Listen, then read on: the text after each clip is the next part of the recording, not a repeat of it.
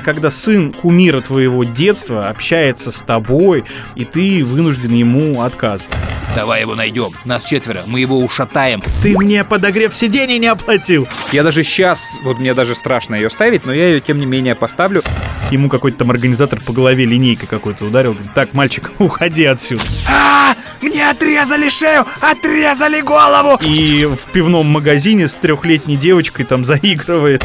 Я вот тоже могу спеть. Он уехал прочь на ночной электричке. Министерство обороны одобряет звучание этой песни. Я в этом плане очень осторожный человек, трусливый, я бы даже так сказал. Я родился в провинции Лангедок в 1668 году. Мой род, хоть ныне и обедневший, принадлежит к одним из самых славных и древних семейств королевства. Мой отец, граф де... Де Брисак. Де Брисак. Сражался в Голландии в полку господина Лаваля, был ранен копьем при осаде Монферрата, на стенах которого он первым водрузил королевское знамя. До 17 лет я жил в родовом замке, где благодаря заботам моей матушки баронессы де Монжу был прилично воспитан и получил изрядное образование. Ныне, расставшись с своими дорогими родителями, дабы послужить Отечеству на поле брани, прошу зачислить меня в роту черных гвардейцев Его Величества. Пиши снова. Я пошутить хотел. Я понял. Историс. Важное программное объявление в самом начале. Ребят, мы существуем подкаст существует в очень сложное время, и его не только сложно записывать и делать, его очень сложно выкладывать, потому что санкции, одни сервисы не принимают файлы из России, другие не отдают их в Россию, и у меня полдня уходит на то, чтобы разложить э, все грамотно по адресатам, чтобы они упали во все ваши подписки, но не всегда потом получается эти файлы проиграть вам и вы присылаете нам вопросы, и я не знаю, как на них отвечать, потому что это какие-то персональные настройки вашего места. Я не знаю, что там происходит. У кого-то включен VPN, у кого-то нет. Кто-то с запрещенного сервера качает, кто-то с незапрещенного. Мы не можем все это выяснять, но мне кажется, у нас очень много площадок, где это можно послушать, и при желании легко найти. В конце концов, Telegram пока самая простая история, где вы всегда можете зайти, найти этот выпуск и его прослушать.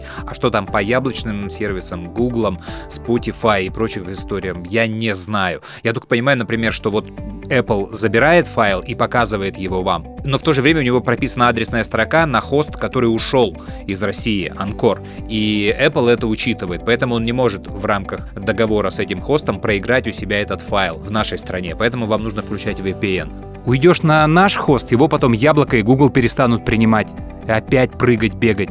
Я даже дома устал постоянно искать VPN, я все время меняю этих провайдеров и бесконечно прыгаю с одного на другой.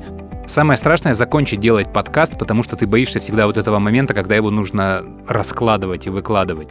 Чертовски страшная штука. Ну и, кстати, ты не назвал э, адрес телеграм-канала.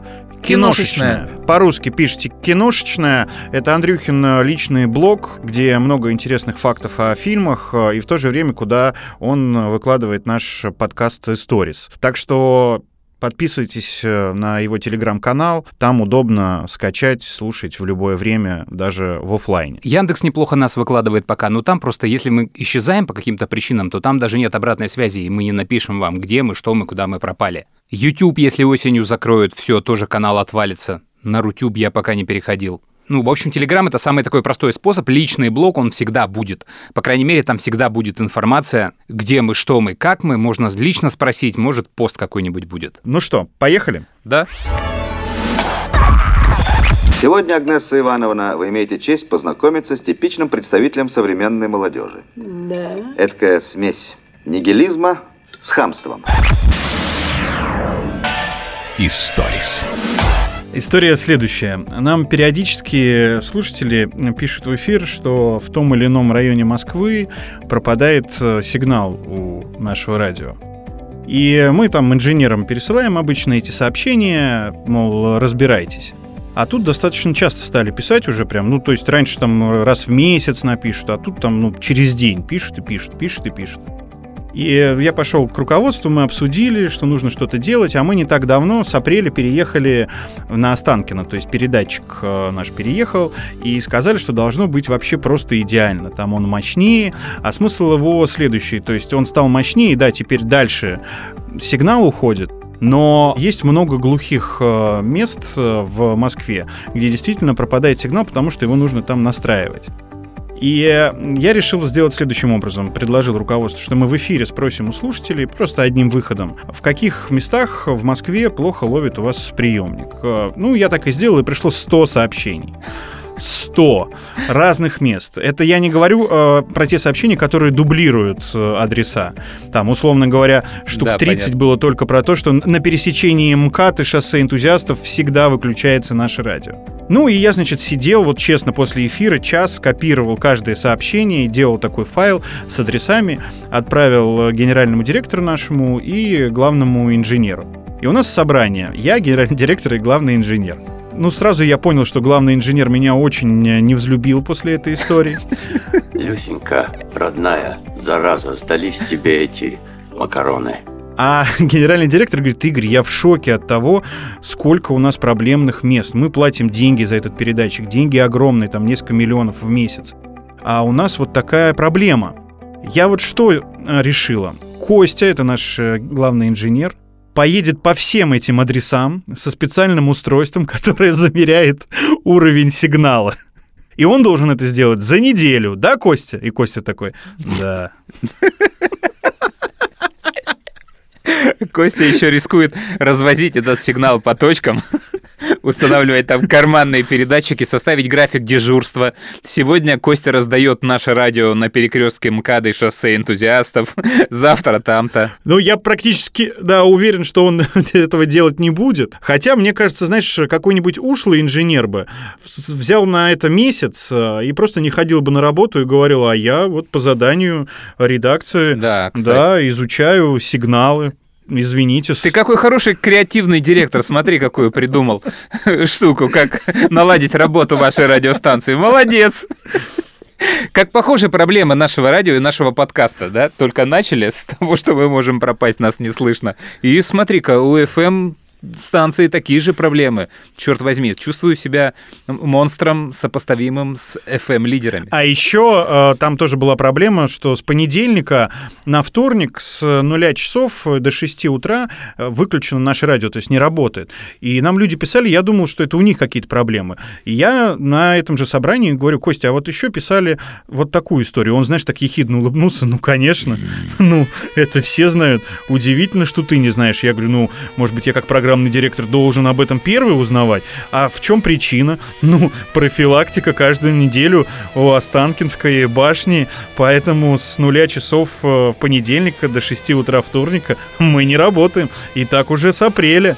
Да, это я знал, кстати. Да, и все радиостанции, которые висят, вот передатчики на Останкинской башне, и он рассказал, что когда был пожар на Останкинской башне, как раз вот э, загорелось именно это оборудование. И поэтому его теперь каждую неделю проверяют. Наш знакомый маньяк принимает маяк и мешает принять не мышьяк. Видите, все принимается в штыки. Из всего делается спектакль. Шутовство, возведенное в принцип. Историс. А я так понимаю, что ты сейчас в связи со своей новой должностью просто погряз в разборе жалоб, всяких кляус. Да, вот буквально на днях э, пришла жалоба от... э, Я забыл, как называется точно эта ассоциация. Ну, в общем, она занимается правами животных. О, на трек э, «Любовь к оружию» объекта насмешек группы, который перепела группа «Кино» и Евгений Федоров. Э, На мой взгляд, получился фантастический и очень сильный кавер. да, хороший. да, и мне хороший. он очень нравится. И вот пришла жалоба о том, что мы поддерживаем живодеров от Ассоциации защитников домашних животных. И нам прислали цитату из этой песни. Там строчка. В школе занятий лучше, чем стрельба в подвальном.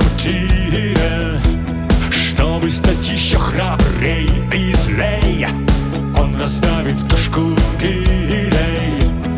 Он влюбленный грузорница, воин рук ему как папа. И вот именно эта фраза «Чтоб стать еще храбрее и злей, он раздавит кошку гири». Для меня она как-то в песне в этой пролетела, я не обратил на это внимания. А потом даже полез в интернет посмотреть, что же там поется. И действительно так. И вот мы сейчас должны написать какой-то официальный ответ этим защитникам, а, что ничего такого мы не имеем. Мне кажется, у нас в половине песен можно найти какие-то оскорбления, чувств, не знаю уж кого. Вспомнить только, как э, ассоциация «Заик России» э, тоже написала жалобу на джингл нашего... И такая есть? Да, ну, по крайней мере, они так представились. А, на джингл утреннего шоу там было Таня Борисова, Александр Бон и, и, и, и Игорь Паньков. Наш фирменный джингл, которому уже 20 лет. Оля Максимова. Коля Маклауд. И, и, и, и, Игорь Паньков. Шизгара Шоу. И вот нам писали действительно из этой ассоциации с просьбой убрать, потому что они считают, что это мы издеваемся таким образом над, лю- над людьми с таким дефектом речи. Слушай, во-первых, у меня э, есть четкая отмаза для вас в этой ассоциации. Вот следующие строчки, которые ты процитировал, он любил игру «Зорница», военрук ему как папа.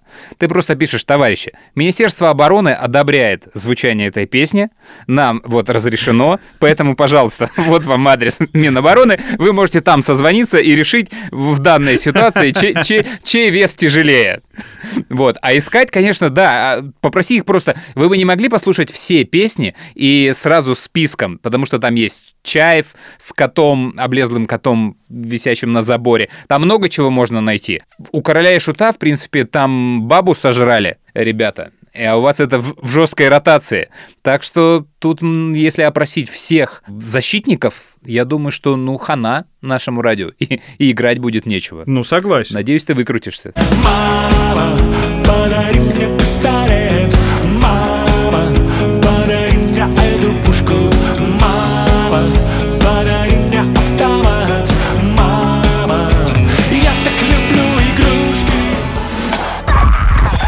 А я мечтаю, чтобы коммунизм на всей земле победил.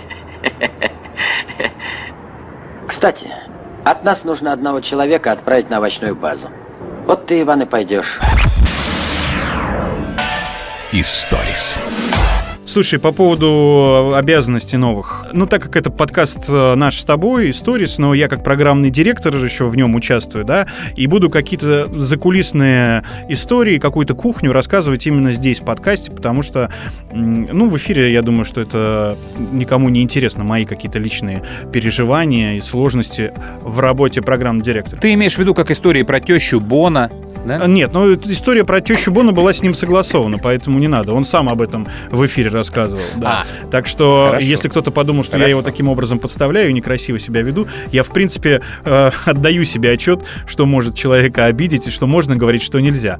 Но вот, например, история с Сашей Цоем. О, Он мне на днях э, прислал свою новую песню. Мы с ним знакомы, э, один раз увиделись, э, когда он приходил к нам на эфир и рассказывал про предстоящие концерты группы «Кино».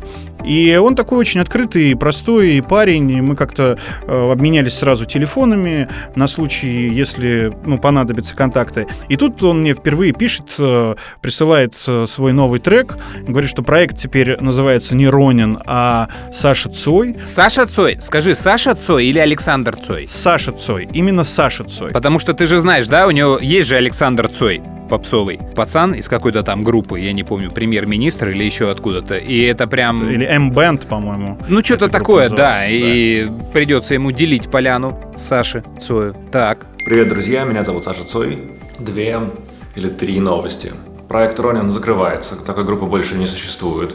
Эта группа теперь называется скромно и просто Саша Цой. А вторая новость прямо хорошая. Первая песня с нового альбома группы Саша Цой. Она называется «Светлячки» и выходит в мой день рождения. Я надеюсь, она вам понравится. Ну и присылает шестиминутный трек. И вот я его слушаю.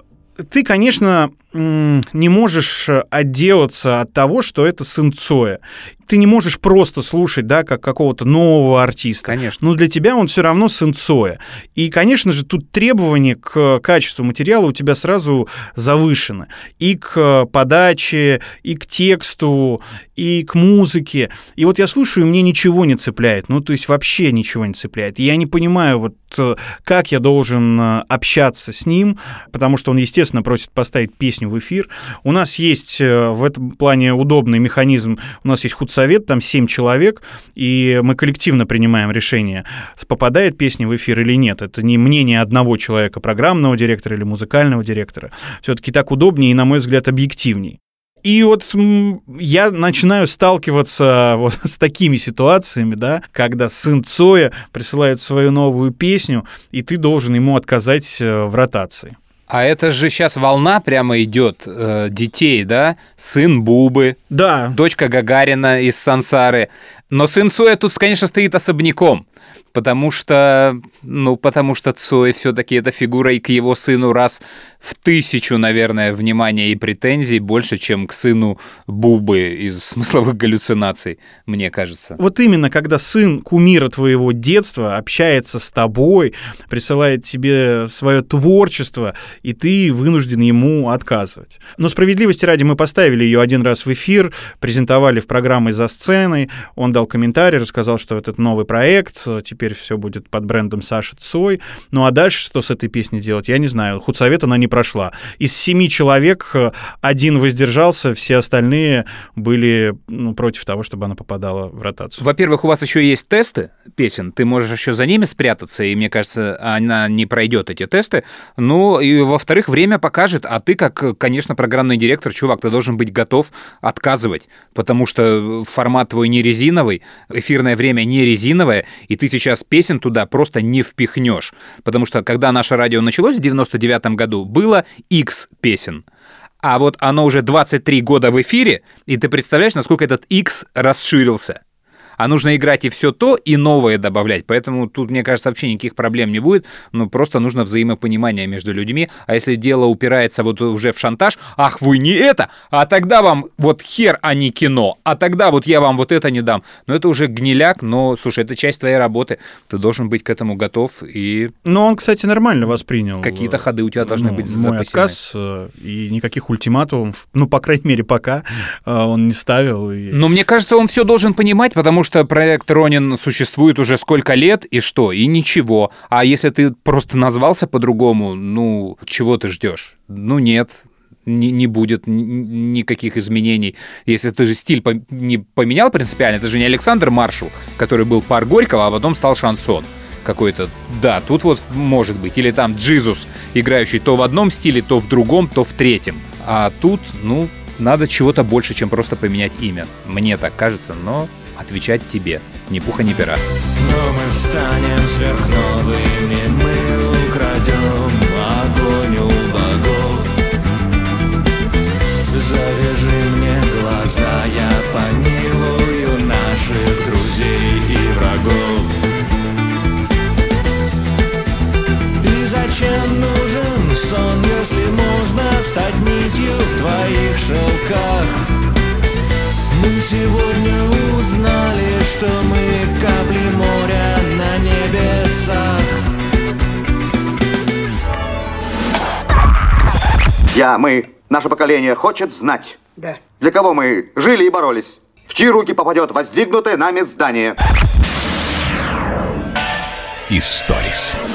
Я так понимаю, что мы сейчас карапули всякие набрасываем. Новости, скорее, а не истории. Я сейчас ехал на запись, и в очередной раз попал на новость, которая полмесяца примерно уже крутится, и которая в меня очень сильно попадает. Это, знаешь, продолжение разговора из прошлых подкастов про научные технологии будущего, которые я когда-то там давно придумывал, про метро, про ресторан. Бэха, BMW, вставила программный блок в машину на функциональность подогрева сидений. Да, я читал это в интернете. И теперь нужно покупать подписку на эту функцию. То есть, если ты хочешь, чтобы у тебя в машине грели сиденья, да, есть там 3 месяца, год, 3 года, ну и вечная история. А BMW это же, по-моему, единственная до сих пор машина, которая работает вот Apple Car с функцией, то есть чтобы твоя машина управлялась с телефона. Сейчас пока только BMW туда подключены. Но когда это случилось, я подумал, так, так, так, так, так, ребята, а мы куда вообще двигаемся? Потому что меня исторически уже много лет раздражает переход каких-то сервисов на подписку. То есть если раньше ты мог себе скачать Photoshop, купить его, он у тебя, дальше покупай новые плагины. Word, там, Office, а у меня по э, звуку очень много фишек, очень всяких, которые раньше покупались, и у тебя была программа, а теперь они на подписке. И дальше каждый плагин на подписке. Вон на подписке, вот на подписке. И много ребят сейчас, я не очень это все покупал, но у меня есть ребята, которые на этом висят, и в связи с санкциями и всей этой историей ребята очень сильно пролетели потому что у, э, у кого-то доигрались деньги, которые были вперед вложены, а у кого-то просто отрубили. Все, мы теперь не работаем. И они ни продлить не могут, ни оплатить никак не могут. Опять эти все игры с VPN-ами. Это, конечно, страшная история. Слушай, и в машине, то есть там дальше какая будет детализация? А, черт, дождь, блин, а я дворники не проплатил. Ну-ка проплачу. Блин, а я на пересечении МКАДа и Щелковского. Тут нету нашего радио и не ловит связь. Как? Не могу смс-ку отправить. Что... Все. И ты... А тормоза не забыть бы проплатить. То есть что? Куда мы двигаемся? Это, конечно, чертовски страшная вещь. И, казалось бы, такая незначительная новость, но она меня прям пробило очень сильно. Это, это страшно. Я боюсь вот этого движения по секундной оплате чего угодно. А ты же представляешь, что это новый повод для скандала, когда жена звонит мужу и кричит на него, ты мне подогрев сидений не оплатил. Конечно, но с другой стороны, это и э, способ выйти из ситуации. Жена тебе звонит, а ты где? Слушай, понимаешь, я тут э, бензонасос не проплатил, не, не могу приехать. Ну, не бросать же машину. Сейчас вот как-то решаем, связь появится. В, в общем, приеду поздно, не жди меня, ложись спать и бухаешь дальше с друзьями. Но это смех э, сквозь слезы. На самом деле эта новость все-таки страшнее, чем смешнее. Я бы очень этого не хотел. А принципы самые несложные. Хотелось бы иметь приличный оклад, машину, квартиру в центре города и дачу в его окрестностях. Да, еще поменьше работы. Историс. А еще, знаешь, про автомобильные новости, ну, такие полуавтомобильные, я тебе давно хотел сказать. Ты видел сообщение год назад? Оно, в принципе, регулярно возникает. Ивлеева запарковала где-то свою машину, не там, Ламбо, и ее эвакуировали. Ты будешь Видел? смеяться, но это было возле бара концерта. Я так понимаю, она там то ли живет, то ли приезжает туда в салон красоты, потому что она, ну, через день стоит, э, собственно, у бара, чуть дальше. И я ее один раз видел, она запарковалась на местах для инвалидов. Ага. Потому что эту машину уже все знают. Мне сын причем сказал. Я не знал, чья это машина, а мне сын сказал, что это машина Ивлеевой. И потом уже я ее саму увидел, как она э, садилась в эту машину. Просто, скорее всего, это там было. А новость это до тебя долетела? Нет, нет, нет, нет, только сейчас. Слушай, ну на самом может, мне так везет. То есть ее же миллион, она везде была. И смотри, это же такой прям мощный и довольно дешевый э, пиар. То есть ты паркуешь свою машину, у тебя там ее эвакуируют. Ну сколько там стоит твоя эта эвакуация? Там, ну двадцатку на всем, ладно, максимум. Но, блин, ты получаешь столько упоминаний в прессе, что прям тебе даже и альбом не надо выпускать, ничего не нужно. За двадцатку у тебя просто вирус по всему интернету. И я бы на ее месте просто там, ну, раз в полгода как-то парковал свою машину где не надо. Хотя я думаю, она, наверное, так и делает, судя по твоим рассказам, но просто это уже не работает, это уже не новость, уже нет такой новости. Настя 59 раз запарковала свою машину, ее эвакуировали. Все по-прежнему. Тогда мне казалось, что это прикольно. Я тут сына вписывал на ВК-фест, который прошел недавно. Он просил очень не просто билеты, а проходку за сцену. Там выступали шляпники, и я записал свою фамилию, там нужно было прислать фамилию, имя, отчество для бейджа, и фамилию жены. Ну, думаю, будут там проверять, не будут проверять. Ну, если не будут проверять, повезет, пройдет как раз за сцену. И он был за сценой, и там Ивлеева была тоже, она приехала вот как раз на этой лампе, прям подъехала за сцену. В Сочи? Ее припарковали там. Нет, в Москве. А. Они же были в Москве, в Питере и в Сочи. А. Но вот сын ходил в Москве. И он там ее видел, фотографировал, выкладывал э, в свои соцсети. Он ее фанат. Ну, видимо, фанат, Кошмар. потому что он постоянно про нее говорит. Вот. А он как-то хотел с ней фотографироваться на улице, а и то ли охранник, то ли какой-то молодой человек сказал, что она не фотографируется ни с кем. А на ВК-фесте смешно, но он был за сценой. Э, он, в принципе, достаточно часто бывает за сценой, благодаря мне. И его не, у... не удивишь там, да, всей этой жизнью. Он знает шляпников, шляпники знают его, он тусовался с ними в гримерке, там все эти блогеры, Джараховы и так далее. Ну, одна большая тусовка. И он э, вылез э, на сцену и начал снимать э, со сцены толпу, и ему какой-то там организатор по голове линейкой какой-то ударил, говорит, так, мальчик, уходи отсюда. И потом их вообще выпроводили, когда шляпники уехали, у них забрали бейджи. Ну, не забрали бейджи, а аннулировали как бы бейджи, они были, видимо, на какое-то там время, у них QR-код такой специальный. Ух ты! И его выпроводили, да. Вот это как технологии шагнули. Слушай, я помню на нашествии, на одном из первых нашествий были такие бейджи, которые действовали, их артистам как раз давали на их сет, на время их сета. Это не QR-код был, это невозможно было читать, это было написано шрифтом на твоем бейджи. И, конечно, охранникам там лень было разглядывать, и все равно люди ходили, а потом там цвета, по-моему, поменяли, был цветовой код, один действовал одно время, второй другое, но это такая внутренняя Слушай, кухня. ну на последних нашествиях на бейджи артистам э, клеили наклейки, там вот именно время, знаешь, типа с 12 mm-hmm. до 4, вот, ты можешь подниматься на сцену. Это, ну, то есть за сценой ты мог находиться там, э, в принципе, весь день, а вот на сцену, чтобы там столпотворений не было. Были вездеходы, естественно, организаторские, а вот артистам именно, потому что, ну, артист э, берет помимо того, что на всех музыкантов, еще кучу друзей с собой тащит, и еще непонятных людей, и кому-то еще дарит эти бейджи. И чтобы не было вот этих столпотворений, как раз придумали цифры со временем. Вот. И давали им исключительно на время сета, вот, чтобы они могли на сцену подниматься. Родная халява, халява приди. Халявщика ждет удача впереди. Основной принцип моего существования – служение гум гуманистическим идеалом человечества. Историс.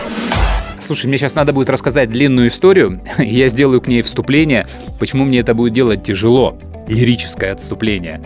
Я к прошлой программе, когда рассказывали про твой футбол, э, хотел найти что-то из э, старого футбола. И я это нашел.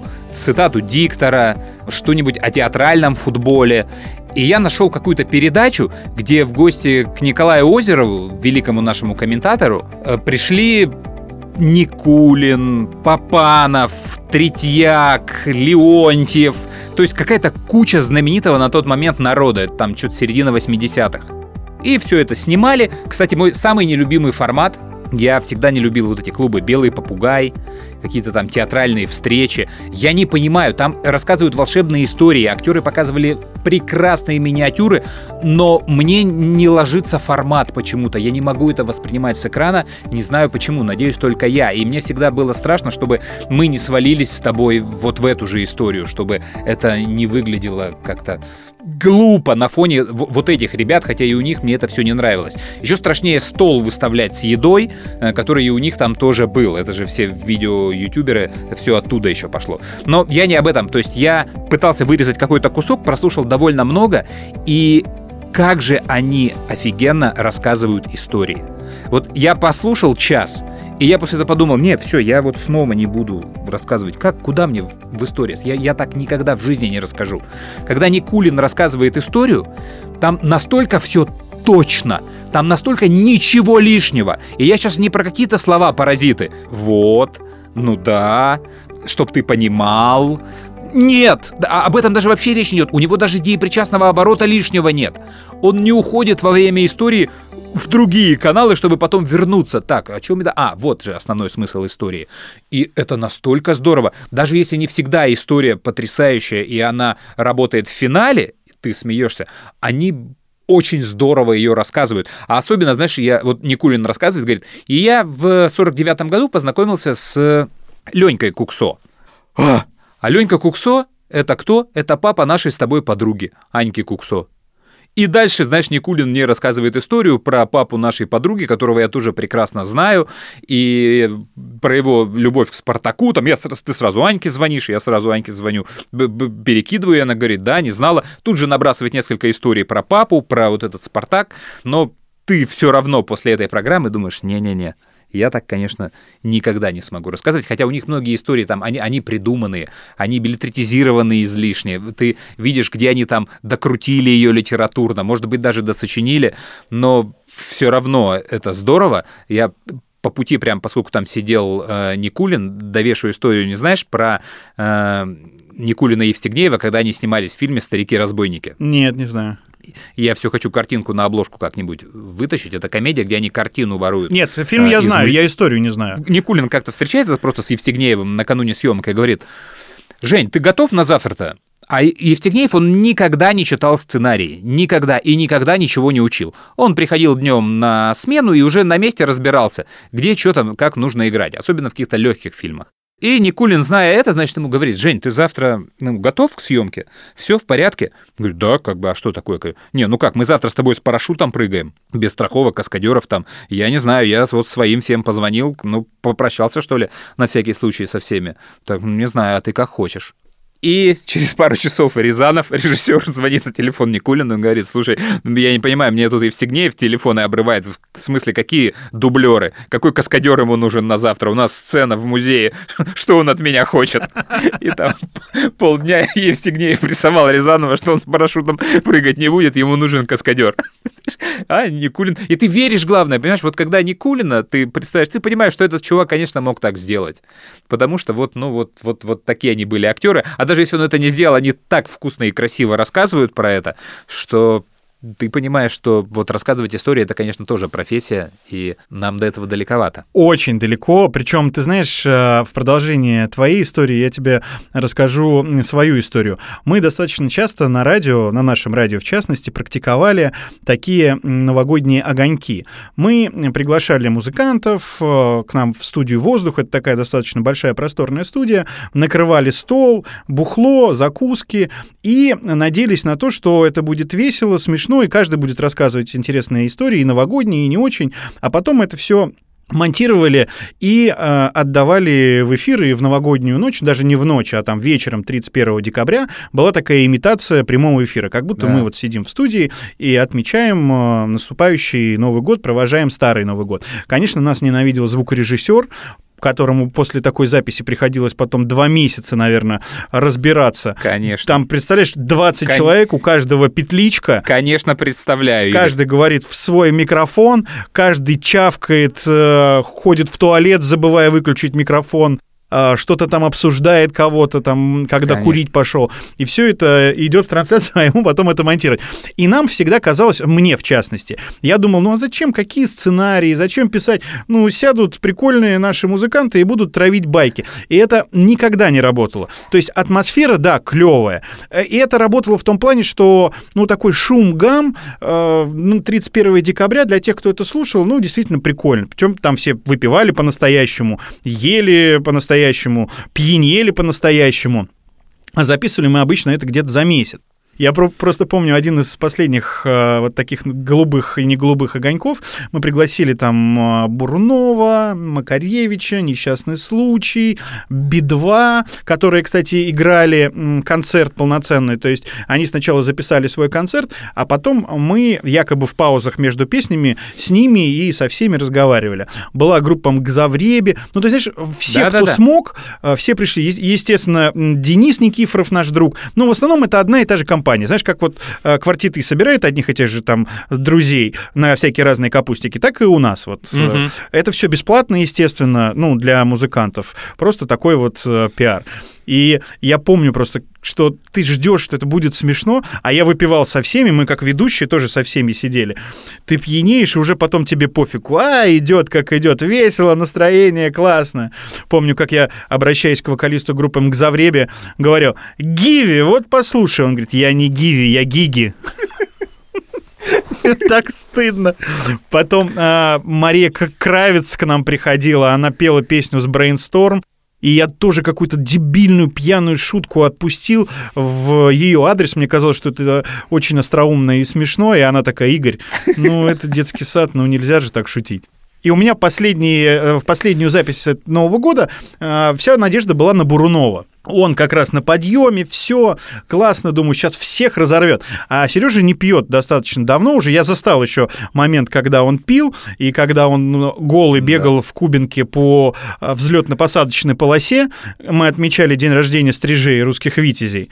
Вот, я застал этот момент. Самолетом на перегонки? Он а, поэтому и не пьет, потому что у него съемок много, работы много, а если он начинает, он не может остановиться, у него такая запойная история. И, и э, ну, съемки срывать э, себе дороже, потому что это штрафы и так далее. И он вообще не пьет. И вот он пришел, все выпивают, а, естественно, мгзавреби, как настоящие грузины, а, говорят красивые тосты, тоже много выпивают, мешая все, водку, чачу, вино, шампанское. Вот. Макаревич вкусно рассказывает о еде, отрывая голову молочному поросенку, засовывая пальцы куда-то в пятак или в глаза ему, и говорит, я вам сейчас научу, как нужно мозг молочного поросенка есть. Через нос. Ну, и, и, да, да, и все это, ну, как бы снимается, и кажется, это дико дико весело.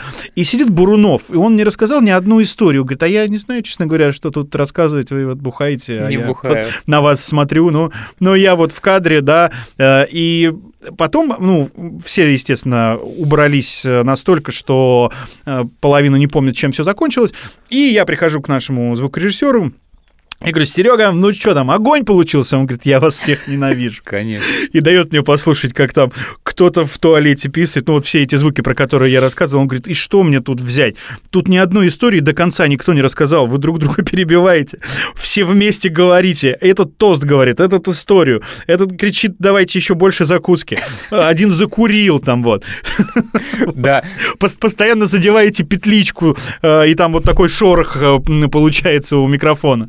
Ну, в общем, такие себе истории. Это к разговору о том, что, ну, как э, люди умеют, э, возвращаясь к Никулину и к таким же, как он, как умеют классно рассказывать историю, органично рассказывать историю, и как у них это работает, и как это не работает без сценария, да. без прописанных э, текстов, ролей и так далее. Чтобы в Московской области атмосферное давление не падало ниже 740 градусов. Это еще зачем? Рыба лучше клюет. Историс. У меня тоже две истории вот про э, запись вот этих вот балаганов, и они связаны со шнуром обе, то есть с таким веселым, как бы матерящимся человеком. Первая история — это 1 апреля, легендарная на нашем радио, когда их писали просто весь день. Он сидел с э, Севычем, с Пуза, по-моему, ну, там разные менялись истории, и мы их записывали и выдавали буквально вот они писали, а через три часа уже это шло в эфир.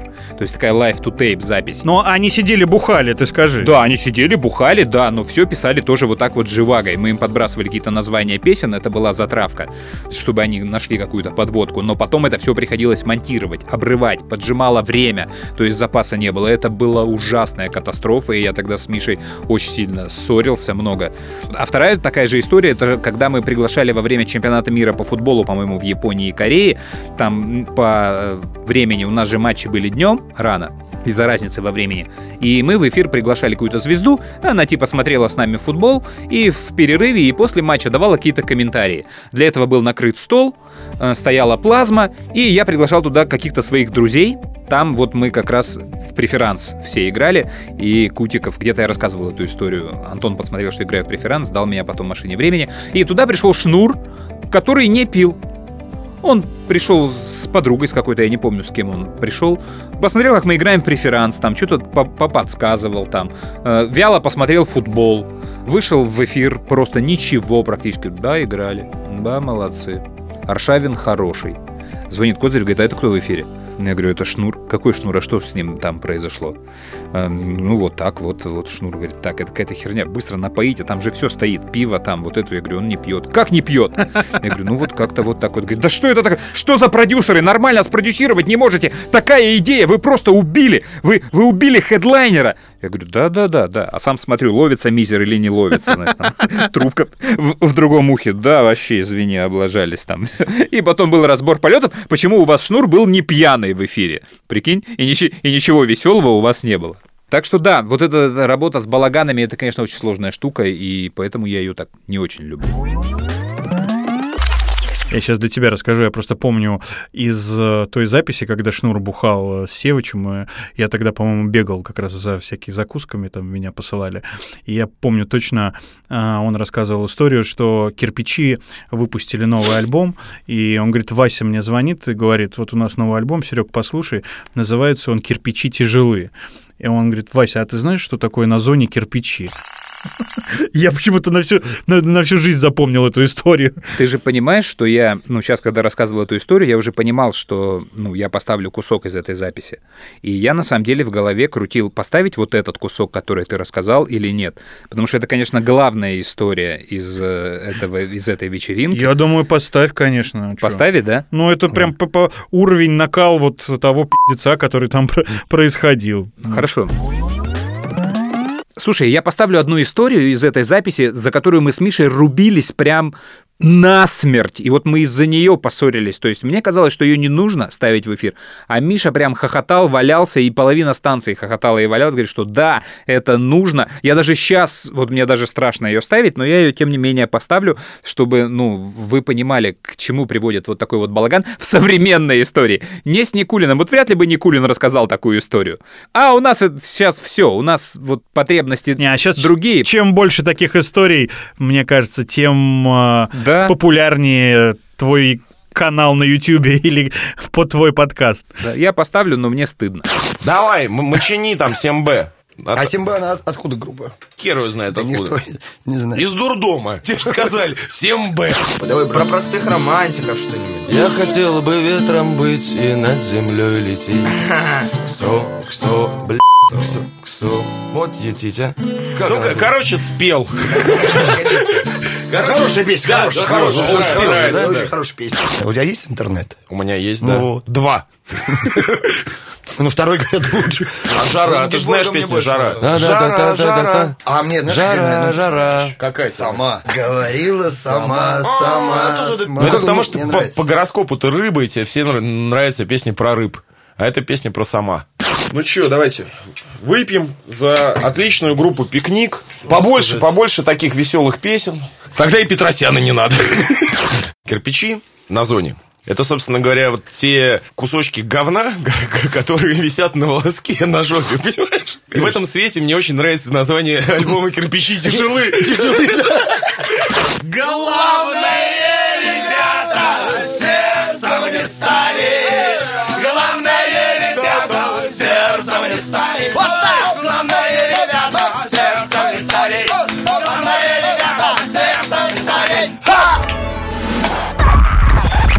Хороший парень, спортсмен. Чику. Угу, спасибо.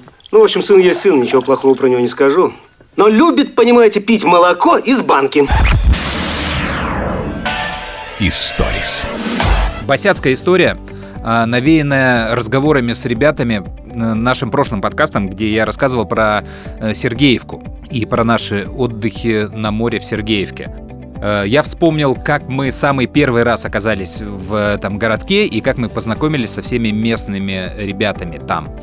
Мы приезжали из Кишинева в Одессу, на поезде это было 3 часа, а дальше в Одессе никто не оставался, потому что в Одессе очень сложно найти жилье рядом с пляжем. И все ехали от нее по побережью в разные точки, где ты просто на станции вышел, вот тебе и море сразу же. И там несложно где-то поселиться. Это точки там Затока, Каролина Бугас, Сергеевка. Чем дальше от Одессы, тем чище море. И вот одна из этих точек была Сергеевка. В первый наш приезд, а, и это место обычно разведывалось малым количеством людей, а уже через месяц туда приезжал просто весь наш двор, весь наш городок, и мы там были уже практически как местные. И вот в одну из таких точек, в Сергеевку, году, по-моему, в 91-м, приехал я и трое моих друзей – мы с моим одноклассником были помладше, два других друга постарше, причем года на два. И два этих друга, они были очень модные, очень. Они привезли с собой все, солнцезащитные очки, которые мы тогда называли солнечные, потому что тогда все их называли солнечными, это соответствует времени и обстановке. Э, модные кроссовки, э, какие-то футболки с принтами, уже купленные в Румынии, э, сигарет, пачку Мальбора, которую нужно было курить строго в людных местах. То есть, если это в отеле там или где-то в домике, они курили Беломор, там какие-то дешевые сигареты. А если нужно идти снимать телок, то это была пачка Мальбора, и в нужный момент можно было достать Мальбора и курить это. Все. Э, я, меня тогда это не очень сильно все интересовало. Я на них смотрел с восхищением и присущим этой ситуации юмором. Вась, а? слышь, деньги его сюда прячь. Карманчик его пришила. Извините, что помешал вам деньги прятать. И в один из вечеров мы приходим на местную дискотеку в центре города Сергеевка. Дискотека называлась «Клетка». Я думаю, в каждом городке была такая летняя дискотека. Это периметр просто огорожен сеткой. Ну или клеткой, ну, а, внутри... забором. Да, или забором, да, поэтому она называлась «Клетка», да, известная история. И вот, значит, все, она плотно забита, такой там рубль вход. Мы, значит, ходим по этой дискотеки, пытаемся там познакомиться с какими-то девчонками. Пацаны в солнечных очках и в бейсболках. Это вечер уже, уже достаточно темно, но очки дань моде.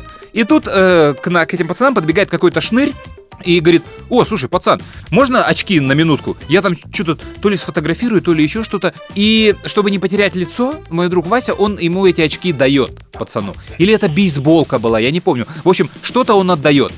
И пацан исчезает в толпе, и, понятное дело, больше мы его никогда не видели в этот вечер. Но разозленный Вася, он начинает искать этого чувака и говорит, давай его найдем. Нас четверо, мы его ушатаем, давай. И мы начинаем ходить по этой дискотеке в поисках этого чувака, придумывая, как мы его сейчас мудохать будем, так его надо вытащить, чтобы по-тихому там в кустах, вон за клеткой, мы его отпинаем. И мы его не находим. Ну, Вася мысленно уже попрощался со своей бейсболкой или очками. Э, злой, конечно, там день-два его это не отпускало. Но через два дня мы сидим в баре одного из отелей вечером, что там выпиваем, едим. И а бар, зал такой, э, знаешь, где много-много-много столов, и из люб, с любого стола ты видишь дверь входную в этот зал. А дверь, она сразу на улицу. Там никакого фойе нету. Это сразу с улицы попадаешь в зал. И вдруг в эту дверь забегает этот самый чувак он смотрит на зал, вот так вот окидывающим взглядом, и уходит обратно. То есть на секунду забегает. Мы его узнаем, мы бросаем все свои вещи.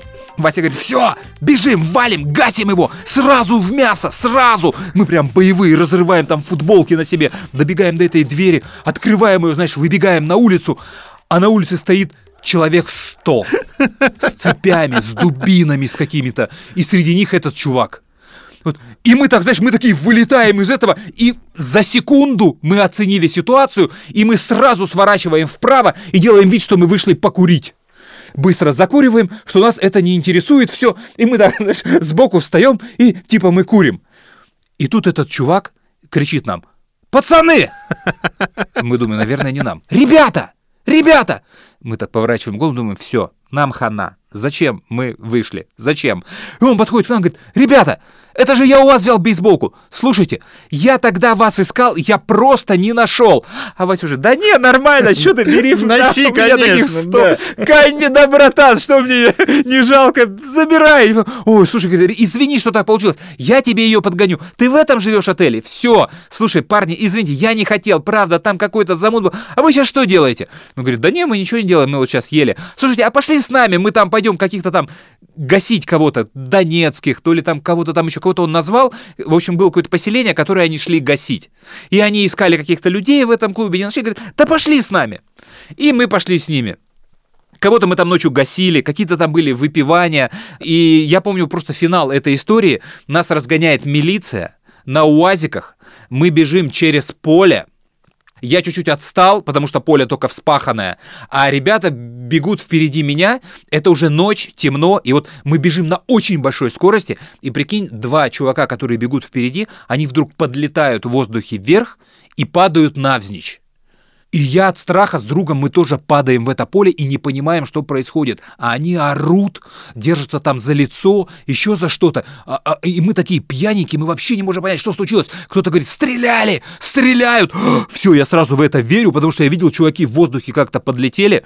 Оказалось, а, мы набежали на сетку, рабицу, Ой. которая разделяла это поле. И мы ее просто в темноте не увидели.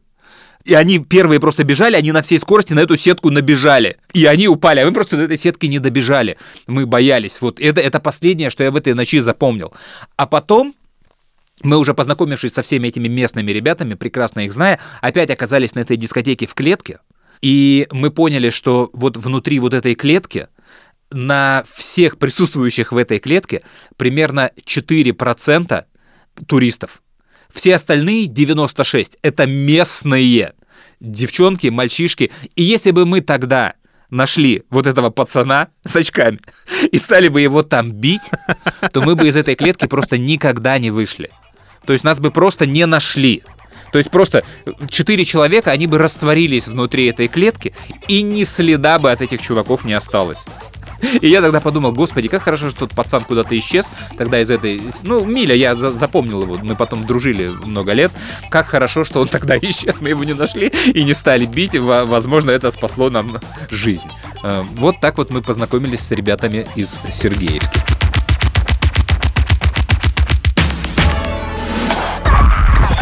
У нас прекрасная молодежь. Можно сказать, героическая. Я каждый день смотрю телевизор и уверяю вас, что очень хорошо знаю нашу молодежь. Историс. Слушай, вокруг меня столько людей рассказывают э, подобные истории. Я имею в виду, когда драки были двор на двор, район на район, там деревня на деревню. Да. А, причем мне еще папа рассказывал, как у них в деревне а, постоянно там а, ходили именно с цепями, с палками просто с голыми руками драться деревня на деревню, кто-то кого-то там обидел, э, там девчонку обидели, все собирается толпа мужиков, э, подростков, и все идут мочиться. То есть это было совершенно нормальное а, явление. Да, для меня это всегда было дикостью, потому что я жил всю жизнь в военном городке, где все друг друга знали, да, да, да. и там вообще никаких драк, ну, именно, знаешь, двор на двор, дом на дом, вообще ничего такого не было. Ну, то есть, понятно, были локальные какие-то драки, но вот таких массовых драк не было. И я когда приезжал на лето отдыхать э, к своему брату в Курскую область, в деревню, ну, то есть я к бабушке приезжал в деревню, а он жил там в 10 километрах в поселке. И вот они э, постоянно там дрались с какими-то соседними деревнями, поселками, и я вот помню историю, ты сейчас когда рассказывал, убегали по полю. Я уже был ну, таким подростком, мне кажется, мне лет было 15 или 16. И я приехал к нему да, в гости, и у них случился там вот конфликт с каким-то вот соседним э, населенным пунктом. И они собирали по всему поселку, ну там все друг друга знали, знаешь, крепких парней, договорились, что они все будут по пояс голые, чтобы своих можно было отличить от чужих. И там вот началось кастеты, палки, да, кто-то да, там, по-моему, даже какое-то цепи, ружье взял, да. А, и ну, собралась такая толпа, ну, человек 100, наверное, вот реально, а, которые там э, садились в машины и ехали. А они договорились там в какое время, я как сейчас помню, на футбольном стадионе в определенное время вот будет э, эта разборка. И когда они туда приехали, меня не взяли. Я не знаю, ну, видимо, я еще маленький был, но я не очень-то хотел. Да, с ружьем там, если пошли, я всегда сливался сразу же. Я в этом плане очень осторожный человек, трусливый, я бы даже так сказал. И я помню, как брат рассказывал, что они приехали вот толпой. А, да, там еще был грузовик, точно кто-то э, колхозный ЗИЛ там а, с работы пригнал, и в грузовик погрузили Отлично. Э, пацанов, и Отлично. они поехали. Ну, то есть там, знаешь, грузовик, машины, мотоциклы. И все это приехало на футбольное поле, а та сторона, которая была виновата и которую ехали наказывать, собственно, а она не пришла и сдали ментам местным, э, что вот приедут сейчас на разборки. И, естественно, когда э, там их окружила полиция, ну, она не окружила, милиция тогда еще, просто там всем стоять, там громкоговоритель, и они все в рассыпную, а все по пояс голые и оставили все вещи у себя на поселке, то есть, ну, э, других это лето было. И вот я помню, как они 100 человек, и брат рассказывал тоже, бежали по полю с пшеницей, потому что когда он пришел домой, это уже было поздно, у него все кроссовки были в, с зерном просто. И он вот рассказывал, как их подставили, кинули, но ничего, мы еще отомстим, и как вот их ловили потом по пояс голых полиция, милиция, господи, какая разница в принципе. И я вот никогда не участвовал, и слава богу, я когда вот слышу эти истории, мне кажется, это дикость. У меня про налетание на решетку в ночи была история чуть пострашнее. Это было в колодце двора из высотных домов, э, тоже осенью, когда уже темно было. У нас в этот двор пришел местный псих Зема, его звали, и что-то у меня с ним возник конфликт, и мне нужно было от него убегать. А Зема был, он реально был псих, и он э, был очень нервный. Он э, буквально два слова мог сказать нормально, а потом переходил на крик и ор все время, и всегда панический ор. И поэтому с ним даже страшно было разговаривать. И вот мы что-то там конфликтнули, и я стал от него убегать в темноте, а он за мной.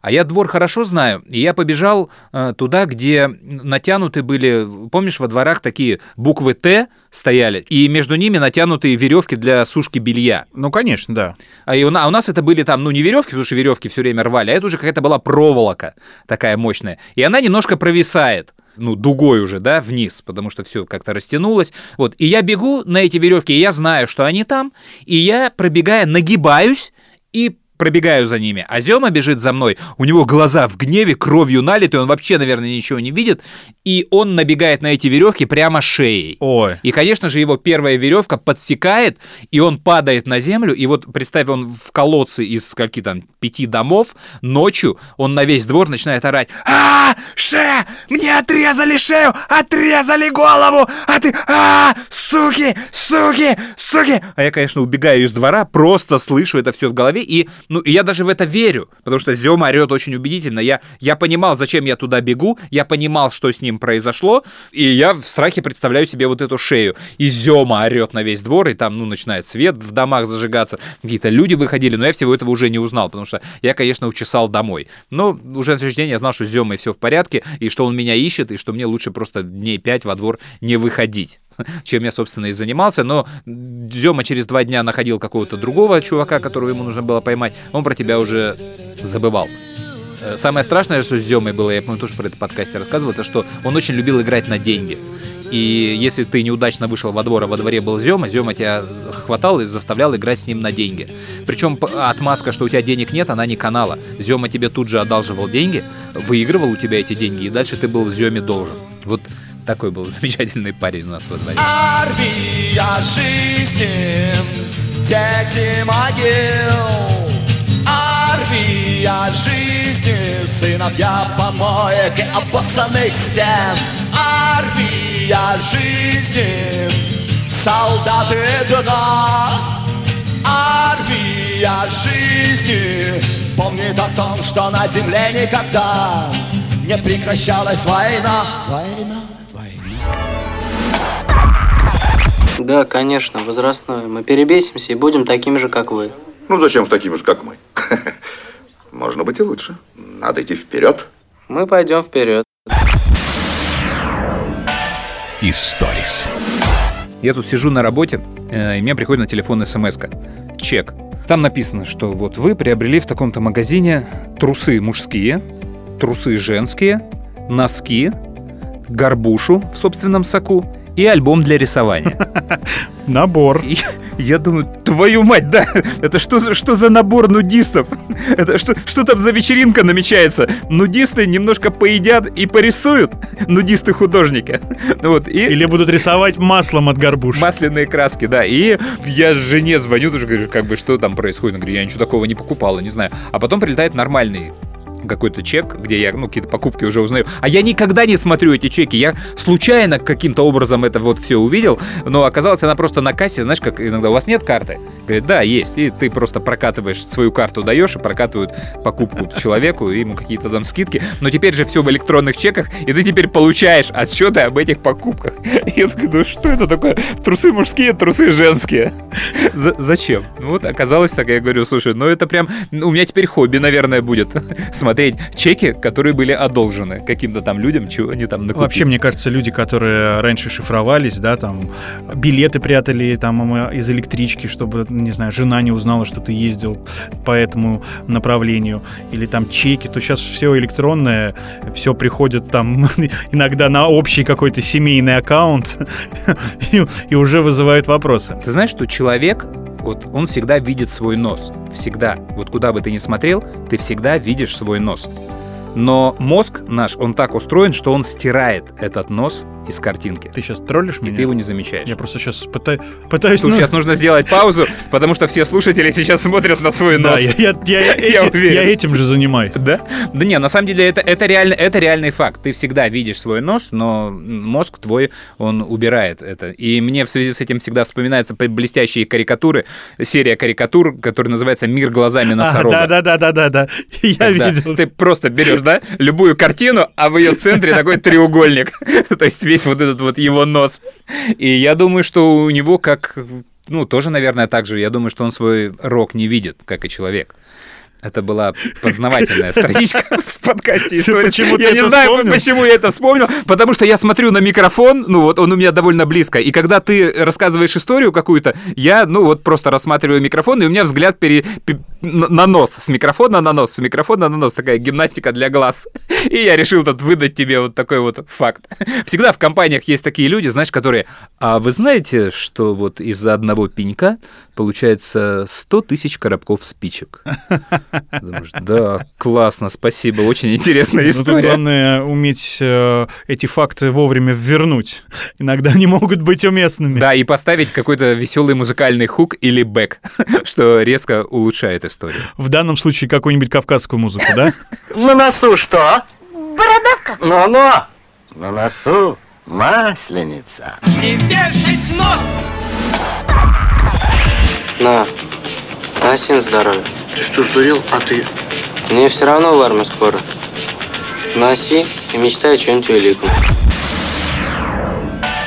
Историс.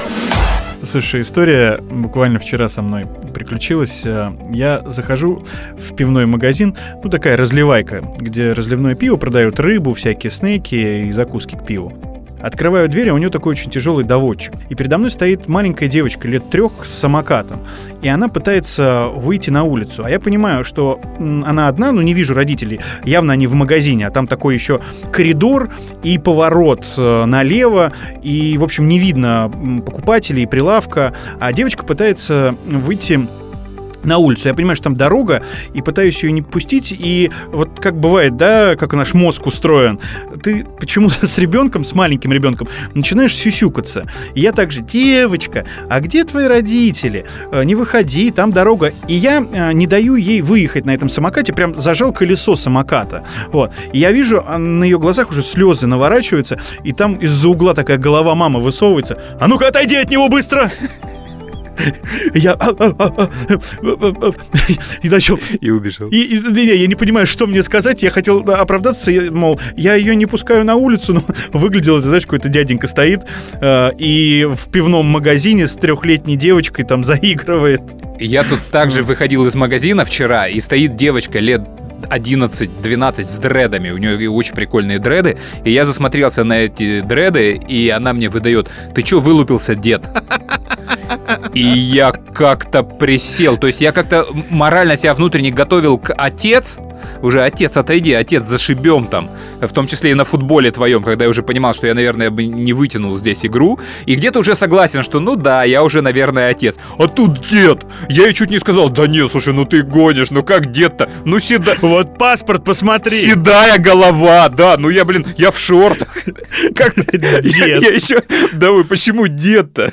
И про доводчик, ты там сказал слово доводчик, я недавно тоже себя поймал на мысли. Помнишь же эту историю из нашего детства, когда не закрываешь дверь, ты чё, в лифте родился? Да, да, конечно. Вот. И да, а сейчас дети, они же тоже ничего не закрывают, они закрывают эти двери, потому что доводчики проклятые. То есть это поколение уже, оно реально воспитано доводчиком, и уже диалог, он, ты чё, в лифте родился?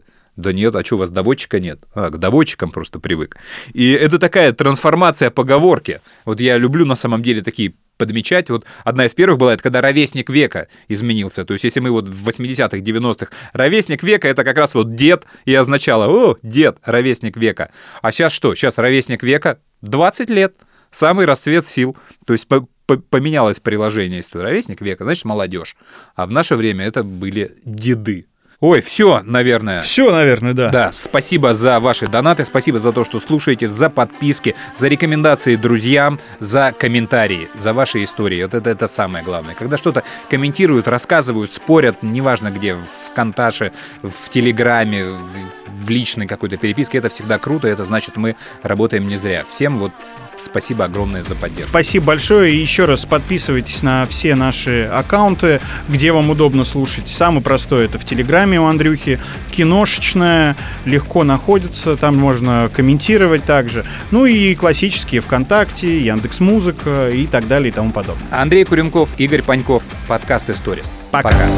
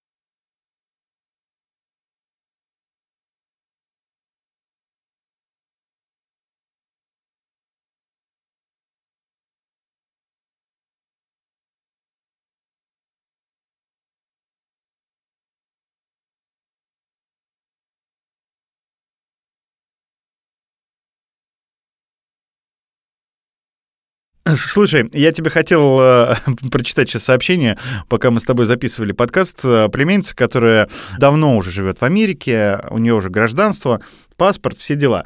И она мне периодически присылает какие-то смешные новости. В основном в последнее время это про Байдена. Ну, как американцы над ним издеваются, где он там оступился, упал, пожал руку человеку-невидимке и так далее. И вот сейчас мы с тобой пишем подкаст, она мне пишет. Я только что прочитала в новостях. У нас в Нью-Джерси в тюрьме есть трансгендер, баба. От нее залетели две сокамерницы, телки. Мир сошел с ума.